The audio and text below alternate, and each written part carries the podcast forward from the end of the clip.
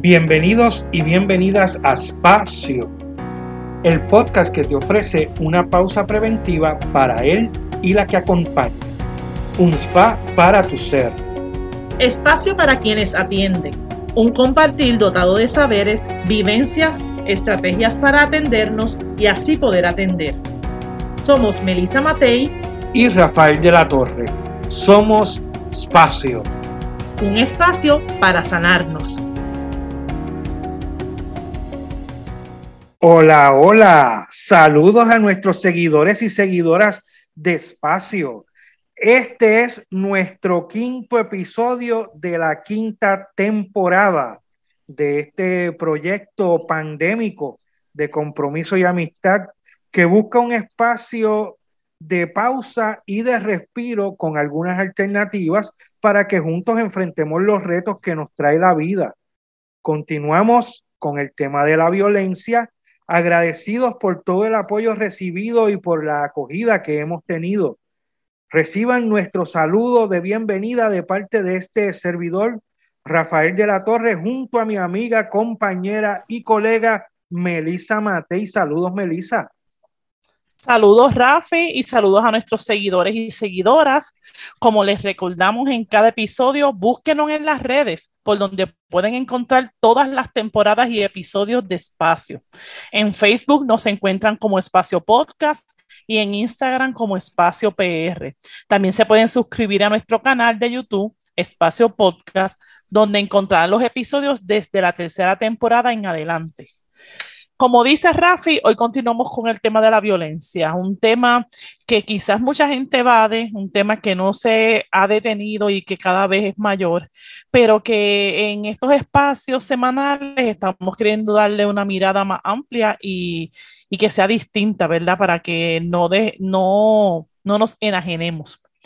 Y una de esas poblaciones que más vulnerabilizadas eh, está con relación a la violencia es la niñez siendo muchos casos víctimas de la violencia rampante intrafamiliar y en otros ámbitos sociales como la escuela, los deportes, las actividades de bellas artes y muchas otras veces porque son invisibilizados.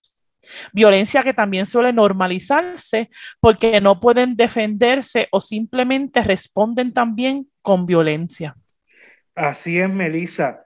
Y quiero añadir que con la pandemia esa violencia se ha multiplicado y en muchos casos en silencio dentro de la propia casa y con su familia. Pero para hablar sobre este tema, tenemos como invitado a un colega, trabajador social con mucha experiencia de trabajo en la defensa de los derechos de la niñez y en contra de la violencia hacia esa población él se convierte eh, en parte de nuestro panel de expertos. Se llama Fernando Cuevas Quintana, quien se estará uniendo a nuestra conversación. Saludos, eh, Fernando, y bienvenido. Saludos, Rafael, y saludos, Melissa. Qué bueno estar en este espacio que ustedes han creado, ¿verdad? Con mucho cariño. Eh, gracias por la invitación, gracias por hacerme parte de este hermoso proyecto.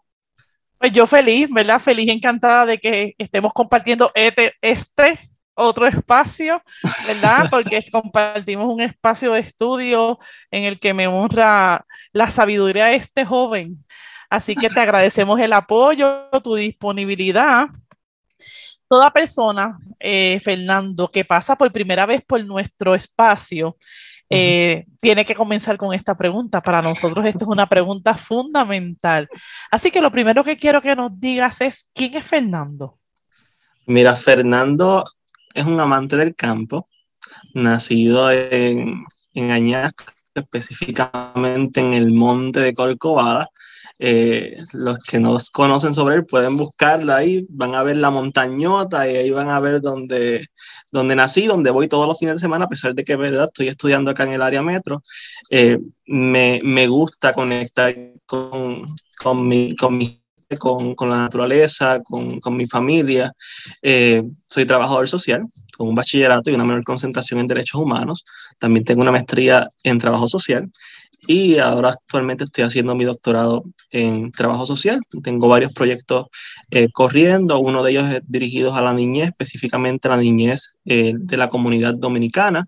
Eh, estamos abriendo espacios, ¿verdad?, para que la niñez tenga ese acceso al derecho al juego como pieza vital para su desarrollo pleno de sus vidas y, y, otros proyectos más que nos dirigimos a la, a la salud mental específicamente, también en el área de, de Corcovada, porque claro está, vuelvo a mis raíces, ¿verdad? Y vuelvo a, reconocer la necesidad que hay en esos espacios eh, alejados de las ciudades, donde muchas veces invisibilizamos y pocas veces nos recordamos de que hay personas también pasando eh, necesidades y que hay personas que necesitan eh, de, de otros profesionales que vayan abonando y también aprendiendo de esas comunidades. Fernando, bueno, Qué bueno, eh, es bueno eh, irte conociendo mejor. Y para comenzar de lleno con el tema, háblanos sobre cómo tú percibes la violencia en general, tanto en nuestro país, Puerto Rico, como en nuestra región latinoamericana y en el resto del mundo, haciendo énfasis en esto de la niñez. Mira, eh, no es secreto, ¿verdad? Que estamos todavía en una pandemia donde los niños se mantenían, al igual que sus familias, en sus casas, ¿verdad? Y la poca probabilidad de que los niños o alguien externo pudiera eh, identificar alguna violencia eran mínimas. Eh, pero ya entonces se comienza a ver, cuando comienza la pandemia, se comienza a ver una baja en esos casos entrando. Ya más, sin embargo, a al 2021 se reconoce el incremento que está habiendo específicamente en el departamento de la familia, con hasta mil casos mensuales fundamentados. Esto, esto significa un incremento del 21.4% eh, de ese incremento en la violencia específicamente física en Puerto Rico.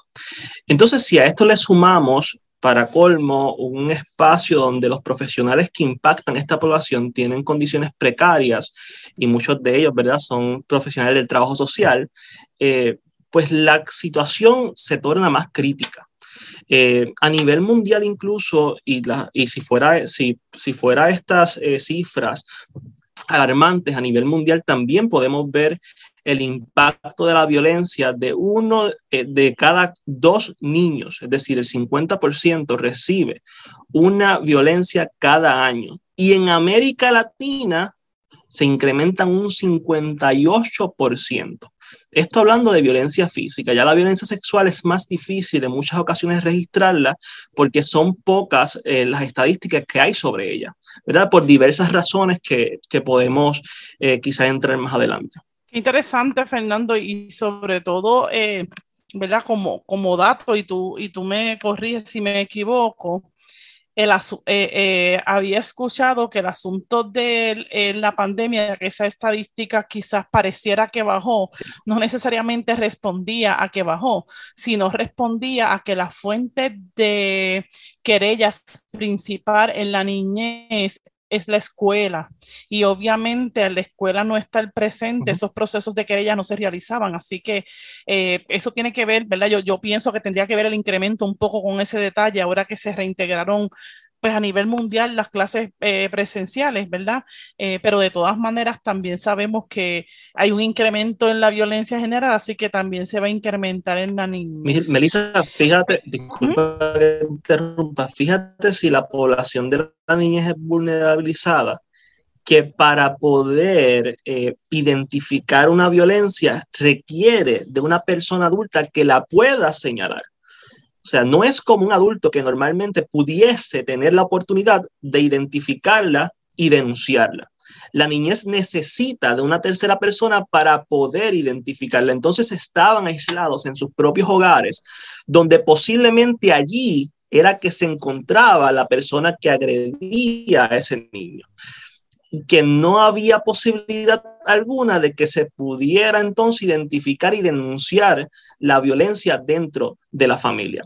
Entonces ahí vemos la vulnerabilidad de la niñez y cómo la pandemia la afectó de inmediato. Claro está, había una, una posible eh, eh, contacto, ¿verdad?, con la escuela, pero era a través de la computadora, un espacio, ¿verdad?, que, que muchas veces Exacto, es bastante controlado por los padres y madres o por los encargados y encargadas de estos niños y niñas. Eh, a, veces se convertía en un espacio totalmente artificial a lo que era la realidad eh, que estaban viviendo en sus hogares. Y a eso le, le, sumamos lo que tú acabas de decir, Melissa, muy bien, los trabajadores sociales escolares que también tenían una ardua labor en, ese, en esa problemática que estaba viviendo en ese momento, pero poca oportunidad de impacto por ese control que había a través de, la, de las plataformas digitales. En este caso, pues muchas veces se utilizaba eh, eh, Google Meet o la otra aplicación de Microsoft, eh, que era lo que normalmente está Team, exacto, que es la que normalmente se utiliza en las escuelas, específicamente en el departamento de, de educación. entonces, pues, pues era bastante complejo poder llegar a esas cifras que al principio parecían decir, wow, pero esto, las violencias bajaron. ¿verdad? Eh, estos, estos reportes de violencia han bajado. Eh, y más adelante podríamos mencionar incluso, ponernos un poquito más a profundidad y mencionar el sistema patriarcal en el que nos encontramos, donde muchas veces la violencia también se refleja en la eh, del hombre hacia la mujer en una misma casa y es la niñez que también recibe el impacto de la violencia que se está dando en ese núcleo. Y podía ser una violencia que posiblemente era física hacia la madre, pero también afectaba de forma directa, no indirecta, de forma directa al niño o a la niña. Eh, eh, entonces hay muchas problemáticas que se ven en el interín de la pandemia bajo el hashtag que todo se ve lindo, todo se ve precioso, vamos a quedar, vamos a protegernos, pero había gente en esas casas que necesitaba salir para que se fueran identificando cosas importantes que estaban entorpeciendo el desarrollo pleno de esos niños y niñas. Ciertamente, ciertamente, todavía hay tanto eh, yo, eh, que hablar sobre, sobre algo que ni siquiera se ha ido del todo, ¿verdad? El asunto de la pandemia y todo lo que eso implica, pero, ¿verdad? Hoy deteniéndonos con el tema de la niñez, mencionaste ahorita eh, que pues que esta violencia de cierta manera es invisible, es muda y compleja. Entonces sería, este, bueno, Fernando, que nos pudiera abundar un poco sobre eso y también en cómo es que se normaliza la violencia contra la niñez. Sí, eh, mira, yo quise ¿verdad? Eh, dentro de lo que ustedes me estaban proponiendo, muchas veces se habla sobre la violencia sexual o la violencia física y otros tipos de violencia o hay otras violencias, ¿verdad? Que pocas veces son, son consideradas porque parecen ser mudas o parecen ser poco identificables. O sea, pocas veces las podemos identificar a simple vista y podemos sacarla y decir, mira, esto, esto es violencia, esto se, se, se, mueve de esta manera y esto está afectando de esta manera.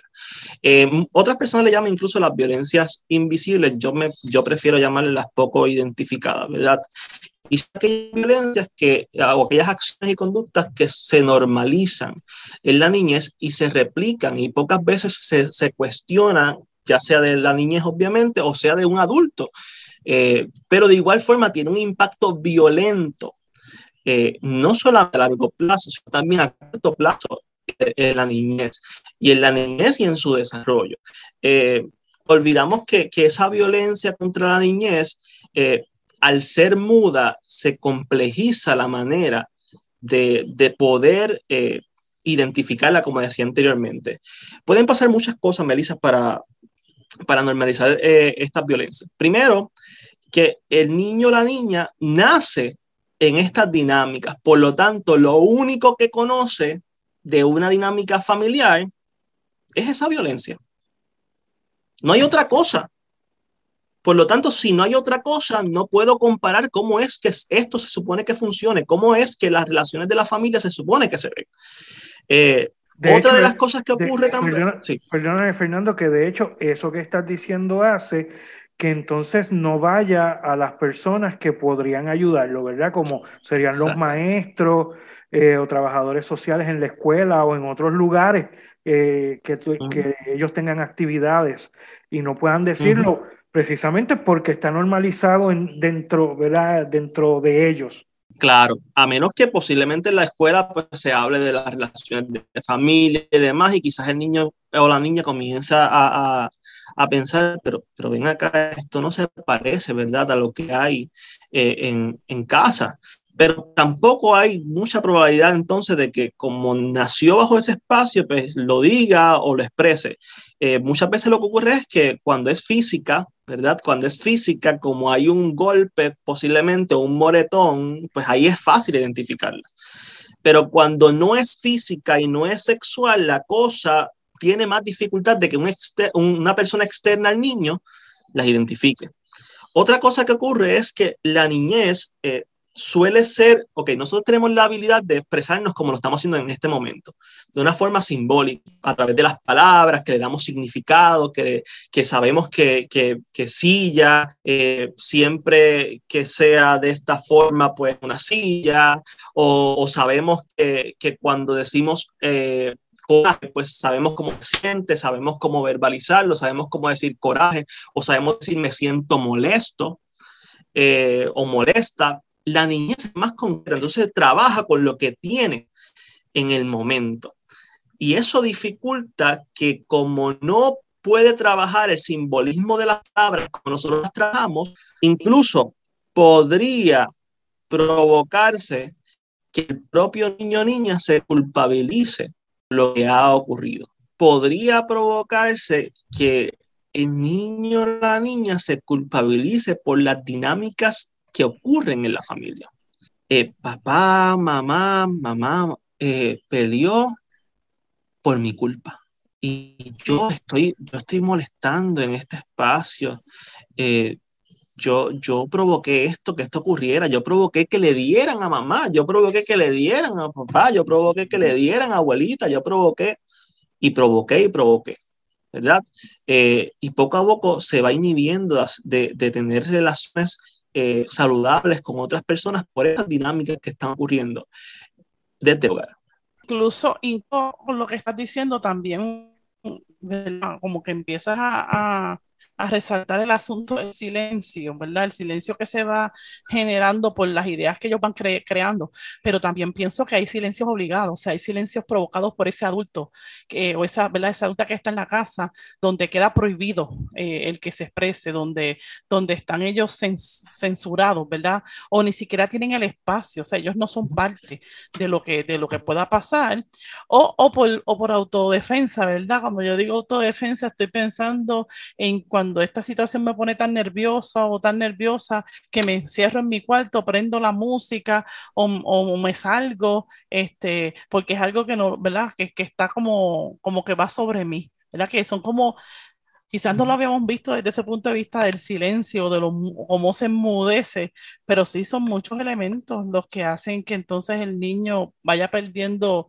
esa voz. Eso es así, Melissa, y es importante y qué bueno que traje eso porque algo que iba a hablar ahora era parecido a eso y era la intención, ¿verdad?, de recordar o de establecer de inmediato de que esto no se trata de una, de, culpabilizar, ¿verdad?, o de, culpar a los padres o madres o encargados y encargadas de estos niños y niñas. Recuerda que estamos hablando de una violencia eh, que es poco identificable. Y yo quisiera entrar, eh, antes de, continuar eh, hablando sobre la, la, poca intención, ¿verdad?, de, de de culpabilizar a los padres y madres, quiero entrar por qué hablo de esto.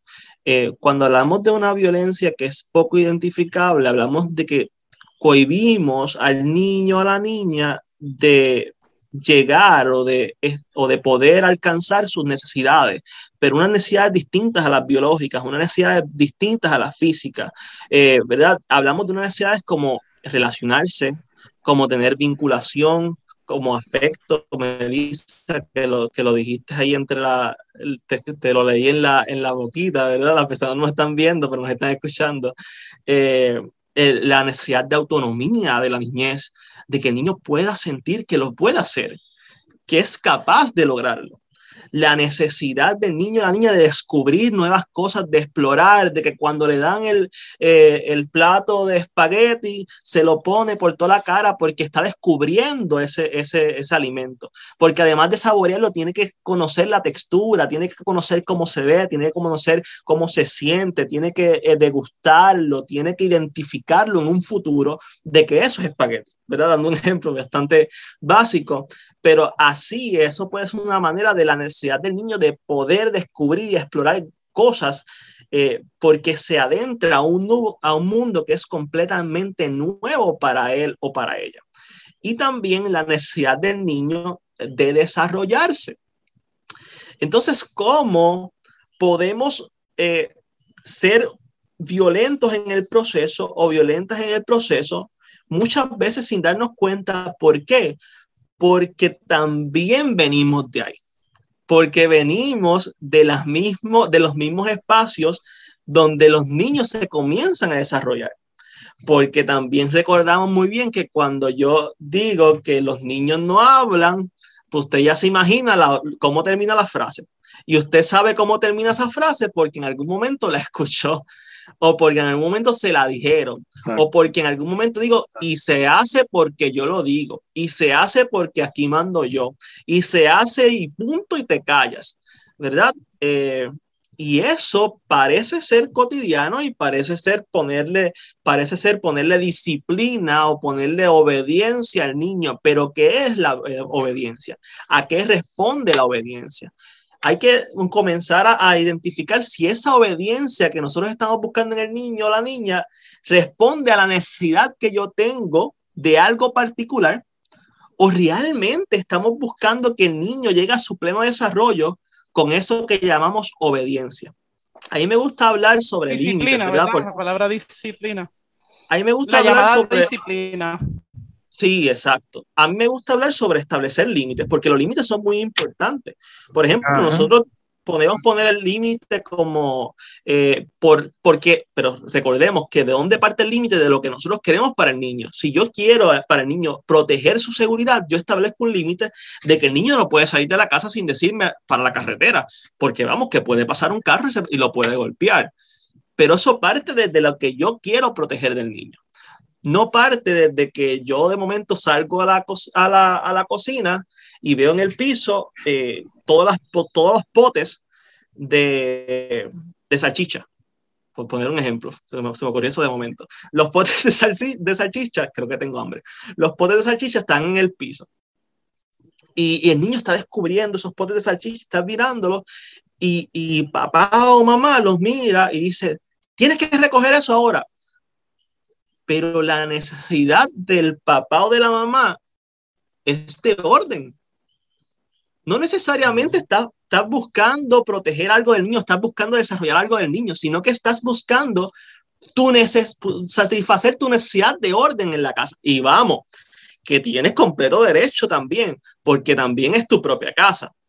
Pero ¿cómo eh, partimos de hilar eh, de los límites en ese niño o niña, pudiendo quizás tener la oportunidad en ese momento, primero para enseñarle al niño lo que es una salchicha, si es que no la conoce. Segundo, quizás enseñarle la figura en la que se encuentra eh, esa salchicha en ese pote, o el color que tiene la salchicha en ese pote, o, o, o cómo o qué sale de, esa, de ese pote que él está intentando descubrir, o si de momento lo conoce ya todo y simplemente es satisfacción de orden, podemos dar alternativas a ese niño para que él sienta autonomía en ese proceso o que él sienta que también tiene parte importante en esa familia y no es aislado y no es eh, de, y no está recibiendo la, la frase eh, invisible de aquí mando yo y hace lo que y, y, se hace lo que me da la gana o usted se calla o, o usted habla cuando y, y, y responde verdad y completa la frase. A veces eso está de fondo a pesar de que no lo decimos eh, ¿verdad? Y quizás en ese espacio de poder eh, tener esa oportunidad o verlo como una oportunidad, pues mira, eh, fulanito, se llama a poner Pepe, algo así, qué nombre tan básico. Pepe, pues podemos quizás, después de descubrir, ¿verdad? Puedes, tú puedes decidir si colocas esos, esos potes en este momento, en esta, en esta gaveta o en esta otra gaveta. Vamos, que el final es el mismo. El final es colocar el pote en la gaveta, pero es que tú le estás dando oportunidades, que tú estás satisfaciendo la necesidad de autonomía, de descubrir, de, poder este, explorar nuevas cosas, pero también estás satisfaciendo tu necesidad de orden en el espacio. Eh, entonces, pues, al final los dos ganaron. Ganó eh, eh, papá o mamá o encargado o encargada porque ya están los potes de salchicha en la, en la, en la, en la guardado, guardado. Y, guardado y el niño también porque descubrió, porque fue autónomo, porque pudo decidir, porque pudo ser parte de las decisiones de la familia.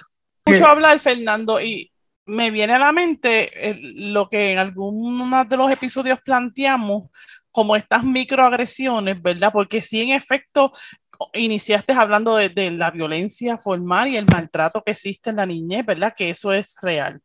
Pero en este momento, ¿verdad? Este, este esto que nos estás planteando también expone cómo inmersos todos en una violencia, inmersos todos en una violencia que probablemente también recibimos, eh, pues aunque sea aceptado como la llamada disciplina o la llamada crianza que funciona, estamos también entrando en actos que violentan. Entonces es como, como distinguir lo que es la violencia, esta física que estamos acostumbrados, sangre, disparo, a lo que es violentar, lo que es violentar al otro, ¿verdad? Y, y estamos hablando de la niñez, pero ahora a mí me, se me vuela la cabeza pensando en cuánto nos violentamos nosotros mismos y violentamos a los demás en lo que es su, ¿verdad? sus intereses, sus necesidades y, ¿verdad? todo lo que tú estás planteando en este caso en el tema de la niñez. y, y, además, eh, Fernando, escuchándote, me parece que es bien importante reconocerle eh, que nos hace falta mucha educación, ¿verdad? Porque lo que tú estás diciendo, reconocer con el ejemplo que das con las salchichas las latas de salchicha, eh, eh, es algo que normalmente, tal vez por la manera en que uno ya fue criado también, uno no va a pensar directamente en la oportunidad que tengo para educar al niño o a la niña ante esa situación, ¿verdad? Así que lo que, lo que me hace pensar que es que nosotros los adultos, pues debemos educarnos, ¿verdad? En la, en la crianza y en la disciplina eh, que se le pueda dar a, a los chicos y, ¿verdad? Y hacer eso de los límites que tú no, nos hablabas. Fernando, también nos, nos, queda poco tiempo, ¿verdad? Y, y, temas que yo quería eh, que, que pudieras abundar también, entre otras cosas, tenía lo de esta violencia estructural que hemos hablado en otros episodios, lo, que es la violencia estructural también afecta indirectamente a los niños porque precisamente el, el gobierno no tomar acción o las condiciones precarias en que los trabajadores sociales y las trabajadoras sociales en, en, el Departamento de la Familia y en otras agencias del gobierno están trabajando, no dan para atender tantas situaciones eh, de violencia y agresión contra los niños y las niñas. Entonces, e, eso también es otra violencia, ¿verdad? Este, eh, tal vez indirecta, pero también es violencia. Y para que si, siga sin que te interrumpa, Fernando, también te quería que nos hablaras un poco en, en ese momento, ese momento en que el niño también se hace violento. ¿Cómo es ese proceso? me, me, traíste muchos puntos ahí de momento. Voy a intentar atraparlos poco a poco. Y si de momento me desvío eh, y no contesto alguno, me lo dejas saber. Pero eh, a mí me parece importante partir de donde estaba hablando. ¿Por qué? Porque eso se, se enlaza con lo, el problema estructural que tú estás hablando. Aquí todo suena, por ahora, ¿verdad? Suena bien bonito. Y cabe resaltar cabe resaltar que, que, esa es la intención, ¿verdad? Partir, como estaba diciendo Melissa, partir de esa violencia no identificable. A lo mejor al principio un poco tocamos la violencia que conocemos o la, o la que normalmente se, se habla en los espacios, ¿verdad? Pero aquí la intención era esa y de momento tú puedes escucharme y puedes hablar, ah, Fernando está dando ese ejemplo sobre la salchicha y suena bien bonito, pero ¿qué pasa cuando nuestro propio sistema nos obliga a que tenemos que estar todo el tiempo produciendo y no podemos identificar un espacio de tiempo para dedicarle ese descubrimiento del niño en esa lata de salchicha por unos minutos. O al menos pensamos que no, puede pasar dos cosas, o puede que no tengamos realmente el tiempo porque así puede suceder, o puede que pensemos que si hacemos eso perdemos tiempo y si perdemos tiempo perdemos dinero. Y si no estamos haciendo algo productivo, como se le llama, ¿verdad? Que sea parte del trabajo o sea parte de la profesión o sea parte de lo que, lo que necesitamos para el, el, llamado éxito, pues al final de cuentas, que, que, no lo voy a hacer porque es que me siento así, siento que, que, que esto no es un buen momento para, para mi niño. El niño descubrirá lo que tenga que descubrir en la escuela. El niño tendrá el espacio en la escuela para preguntar o para descubrir figuras o colores o, alimentos. Pero aquí en la casa, pues ya yo no puedo. Eh, y, quizás, o, quizás tengamos un libro de frente que podamos ver. Eh, mira, esta luna que preciosa con este brillante de, de, este, de este libro, pero no pensamos en la oportunidad quizás de salir afuera a ver la luna real, que tenemos a todos los días ahí, que podemos descubrirla con el niño, que podemos enseñar, pero posiblemente es porque no conocemos o no creemos que es un tiempo necesario, porque simplemente nos vamos dirigiendo a un sistema que lo que piensa es en la producción constantemente y que también nos oprime a nosotros. O sea, nosotros no estamos únicamente ahí aislados del mundo porque somos una familia, seguimos recibiendo el impacto de, la sociedad, del, gobierno, como tú lo estabas mencionando, del Estado, eh, en diversos aspectos. So, tenemos que ver la familia en, su complejidad. Eh, complejidad de, de muchas maneras. Eh, no solamente, hemos dado, incluso hemos dado muchos ejemplos que parecen ser una familia que pues tiene para la potes de salchicha, por, por ejemplo pero ¿y si no, no hay los potes de salchicha? Eh, ¿Verdad? Este, hay muchas cosas que podemos partir de aquí, pero la educación va a ser importante para nosotros discernir lo que, lo que podemos hacer de nuestros espacios, incluso lo que podemos eh, identificar como derecho de nuestros niños, que también el juego, el espacio para descubrir, para el desarrollo plenitud es un derecho de niños y niñas. En qué espacio nos podemos ubicar para poder reclamar esos derechos que la niñez no tiene la oportunidad de reclamarlo porque es que depende de un adulto para hacerlo. Eh, eso podría ser otra oportunidad que podamos conocer desde nuestros espacios propios. Eh, entre otras cosas, yo quería traerle este, este ejemplo, eh, porque los niños y las niñas van creciendo. Y poco a poco eh, se, se, van haciendo adultos y nosotros fuimos niños y los disfrutamos un montón y posiblemente, posiblemente tuvimos nuestras dificultades también o nuestros espacios donde eh, nos sentíamos este, callados, enmudecidos, sentía que nos ponían algunos eh, tape en la boca.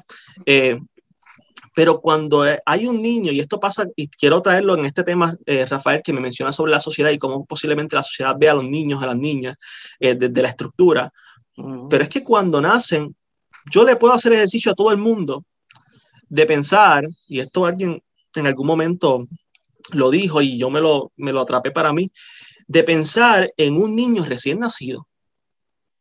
Y es que no vemos nada, vemos un niño y posiblemente queramos acariciarlo, o si queremos verlo de lejito, pues lo vemos de lejito, pero no pasa nada, no tenemos un pensamiento sobre ese niño. Pero fíjate cómo va pasando el tiempo y los años, y ya los unos, dos años, ya el niño deja de ser niño o deja de ser bebé y comienza a ser el malcriado, comienza a ser el, el que hace la rabieta, comienza a ser el que tiene hiperactividad, comienza a ser el terrible. Y, ah, y los terribles 2, los terribles 5, los terribles 4, los terribles 6, eh, 7, pues ya, ya, ya hay muchos la terribles. Terrible Antes era de, o los dos o los 5. La, la terrible niñez. Y deja de ser niño y niña comienza a hacer etiquetas, comienzan a hacer etiquetas en lugar de niños y niñas y así los tratamos como el imperactivo o lo tratamos como el que hace al que es malcriado y como él es malcriado hay que tratarlo fuerte porque él es un malcriado, ¿verdad? Partimos de la etiqueta que le damos desde la sociedad, eh, desde la familia, desde el supermercado cuando el niño comenzó o la niña comenzó a llorar y no conocemos lo que realmente está ocurriendo. Eh, hay muchas cosas que podemos ver desde la estructura a una, que estamos reduciendo, ¿verdad? Una personita eh, que, que, llamamos minúscula, pero sigue siendo persona, que es la niñez. Por último, porque ya sí que sí que se acabó el tiempo, déjanos saber cómo se vuelve un niño violento, ¿verdad? Dentro de lo que tú este, has dicho muchas cosas, pero cómo los recoges, ¿verdad? Y, y, y concluyes esta conversación. Pues mira, un niño de esta violencia que estamos hablando se convierte eh, violento cuando limitamos su participación, cuando limitamos su oportunidad para, para tener otras oportunidades y, y, explorar otras cosas, tener intereses propios, no del papá o de la mamá o del encargado de la encargada, eh, intereses propios del niño, de lo que él va gestionando desde su personalidad. Eh, se vuelve violento cuando no validamos el sentimiento que, que, está produciendo en un momento dado, cuando decimos, ay, eso, eso, deja que sea grande, que eso va a ser una tontería al lado de lo que tú vas a vivir prontamente. Pero para ese niño eso es algo grande. Eso es algo que está descubriendo en este momento, por ejemplo. Eh, que, que, no lo puede hacer, vamos, que, que, tú, para ti es fácil, pero ya tú pasaste por ese proceso. Cuando no validamos eso, no identificamos sentimientos, también puede convertirse en un niño que, que produce estas violencias no identificables o poco identificables, ¿verdad? Eh, cuando no damos el acompañamiento, cuando muchas veces lo que, lo que hacemos es direccionar al niño de que tienes que hacer esto, tienes que hacer esto otro, tienes que hacer esto otro, por, cumpliendo con esa necesidad de orden posiblemente del, del padre, la madre, el encargado en un espacio, cuando creemos que el niño simplemente está al lado de nosotros, pero tiene que reírse porque por lo que nosotros decimos, porque somos los adultos y somos los que mandamos y somos los que sabemos y somos los que hemos experimentado muchas cosas en la vida, cuando no permitimos al niño que, que genere la autonomía que necesita eh, dentro de sus propios espacios, dentro de sus propias experiencias con otros niños o niñas o con otros adultos, ¿verdad? Eh, cuando limitamos muchas veces también la responsabilidad que el niño tiene por sus propias acciones eh, o, sus propias conductas o lo que él está viviendo, cuando muchas veces en esa responsabilidad el niño simplemente ya sabe que como el papá o la mamá o el encargado dijo que no lo puede hacer, pues ya antes de abrir un pote o intentarlo, se lo da directamente al papá porque es que no, no, lo, no lo voy a lograr hacer, yo, no, yo realmente no puedo. En lugar de decir, a ver, enséñame, ¿cómo, cómo tú crees que lo podemos hacer? ¿O, o qué, qué, tal si los hacemos juntos? Tú coges por esta esquina y yo cojo por otra, vamos a abrir este pote. ¿verdad? Eso, eso es diferente al intentar que el niño tenga esa participación o esa, o, o esa responsabilidad en ese momento de abrir un pote, que era eh, su, su, necesidad o era su, su, oportunidad para descubrir el pote, cuando en, lugar de, de, celebrar los logros o, las pocas, eh, o lo que parece poco para nosotros, identificamos solamente lo que el niño hizo mal, o lo que para nosotros está mal en el niño. Eh, como por ejemplo, el niño se, se, estuvo todo el tiempo hablando sobre eh, estudiando toda la tarde por, por, el examen, sacó una 6, nosotros no, no, validamos el esfuerzo que tuvo, cuando no hay empatía, cuando no te, te permitimos el juego, eh, y cuando, para finalizar, que sé que se acabó el tiempo, cuando, cuando simplemente se asumir cuando no identificamos y no reconocemos que los niños son seres humanos. Muchas gracias, pues Fernando. Definitivamente es mucho lo que podemos hablar. Es mucho lo que pudiéramos hablar. Te agradecemos le ponemos tres puntitos y, y, esperamos este tenerte en otra ocasión. Ya estás bienvenido a lo que es este panel de expertos en un tema que hemos tocado. Así que a los que nos están escuchando, eh, sabemos que tenemos pendiente la juventud. Estamos por ahí también pensando en ese tema para otras temporadas, porque ya vemos que tanto en niños y niñas como en jóvenes hay también mucha tela para cortar, ¿verdad? Y Fernando nos ha dado un pie forzado en este proceso. Así que muchas gracias y esto ha sido otro espacio. Thank you.